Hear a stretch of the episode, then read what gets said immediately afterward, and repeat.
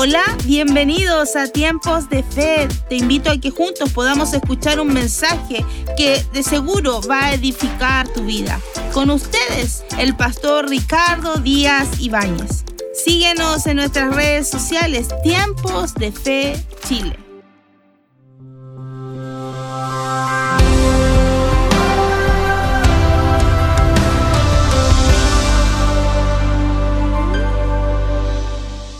Título del mensaje, mira y vivirás. ¿Sabes qué vamos a hacer ahora? Vamos a, mirar la escritura. Vamos a, a mirar la palabra de Dios. Estoy hablando de, de Juan capítulo 3, versículo 9 al 11.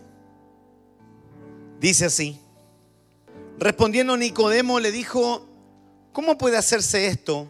Respondiendo Jesús le dijo, ¿eres tú maestro de Israel y no sabes esto? De cierto te digo que lo que sabemos hablamos y lo que hemos visto testificamos y no recibí nuestro testimonio. Si os he dicho cosas terrenales y no creéis, ¿cómo creeréis si os dijera las celestiales? Nadie subió al cielo, sino el que descendió del cielo, el Hijo del Hombre que está en el cielo. Y como Moisés levantó la serpiente en el desierto, así es necesario que el Hijo del Hombre sea levantado para que todo aquel que en él cree no se pierda, mas tenga vida eterna. Porque no envió Dios a su Hijo al mundo para condenar al mundo, sino para que el mundo sea salvo por él. El que en él cree no es condenado, pero el que no cree ya ha sido condenado porque no ha creído en el nombre del unigénito Hijo de Dios. Y esta es la condenación de la luz vino al mundo y los hombres amaron más las tinieblas que la luz. Y no viene a la luz para que sus obras no sean reprendidas. Mas el que practica la verdad viene a la luz para que sea manifiesto que sus obras son hechas en Dios. Amén. Cuando, cuando tomamos la palabra de Dios y, vemos esta plática y, y esta conversación, eh, nos encontramos a Jesús hablando con Nicodemo, una plática de alto nivel, eh, de alto nivel de comprensión, un alto nivel de comprensión no tan solo terrenal, racional, sino también espiritual. Y llegan momentos en la vida que nosotros como cristianos debemos tener una dimensión de entendimiento de lo que es el reino de Dios y de lo que está sucediendo espiritualmente. Y espiritualmente algo está sucediendo y nuestros corazones y nuestras almas están expectantes. Esa noche, esa noche Nicodemo llegó a hablar con Jesús porque a Nicodemo le interesaba a Dios y Jesús tenía un mensaje que, que podía llevarse a un entendimiento espiritual. Entonces en esta plática pasa algo muy especial y es lo que yo quiero destacar en este día, en Juan 3:11.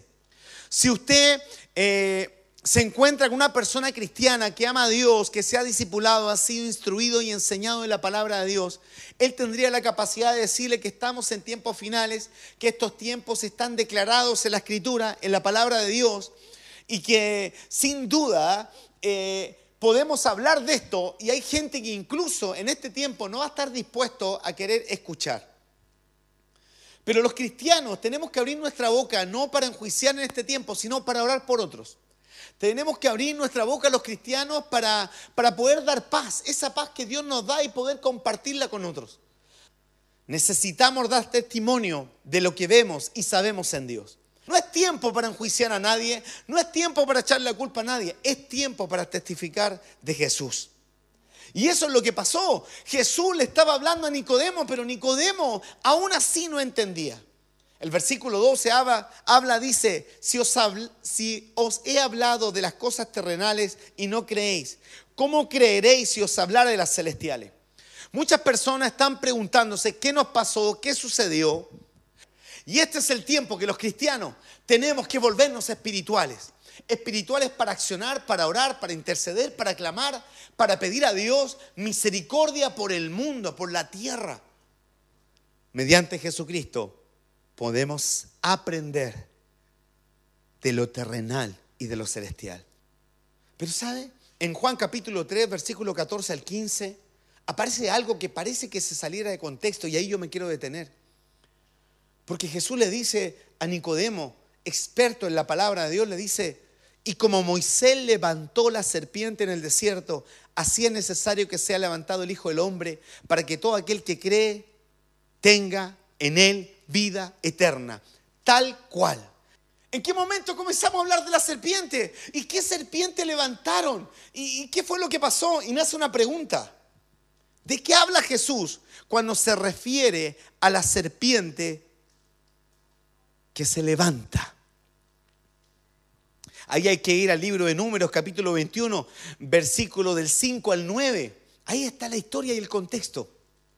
Jesucristo invocó esta, esta historia cuando levantaron una serpiente para que la gente que mirara fuera sanada. Ponga atención. ¿Sabe qué pasó en el campamento de, de Israel? Pasó que empezaron a quejarse. Entonces aparecieron serpientes y a quienes mordían morían. Y al empezar el pueblo, al darse cuenta que la gente estaba muriendo, se volcaron a Moisés y le dijeron, intercede por nosotros.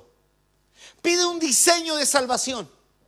¿Cómo nos salvamos? ¿Cómo nos salvamos de la muerte? Señores, ¿cómo nos salvamos de la muerte? Y entonces, ¿qué hace Moisés? Va a la presencia de Dios y ora. Y Dios le da un diseño. Dios le da un diseño y le dice, quiero que te hagas una serpiente, quiero que la levantes en un asta. Y cuando alguien, ¡pum!, lo muerda, que vea que hay un lugar donde mirar para tener salvación. La pregunta es la siguiente, mire, ¿Estás dispuesto a, orar y que Dios comience a ordenar tu vida?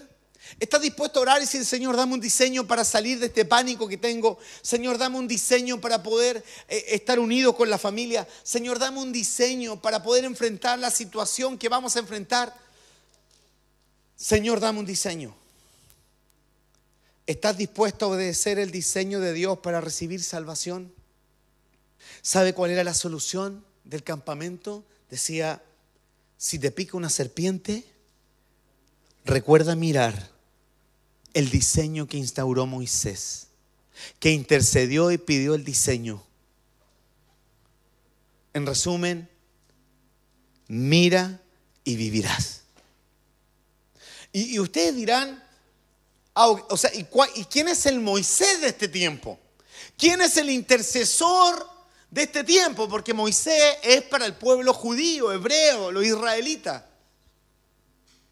Quiero decirle que el intercesor de este tiempo se llama Jesucristo.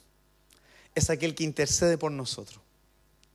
En Hebreos capítulo 12, versículo 1 al 3 dice, puesto los ojos en Jesús, el autor y consumador de la fe, quien por el gozo puesto delante de él soportó la cruz menospreciando la vergüenza y se ha sentado a la diestra del trono de Dios. No te canses y menos te desanimes. Sigue con tu mirada puesta en Jesús y vivirás.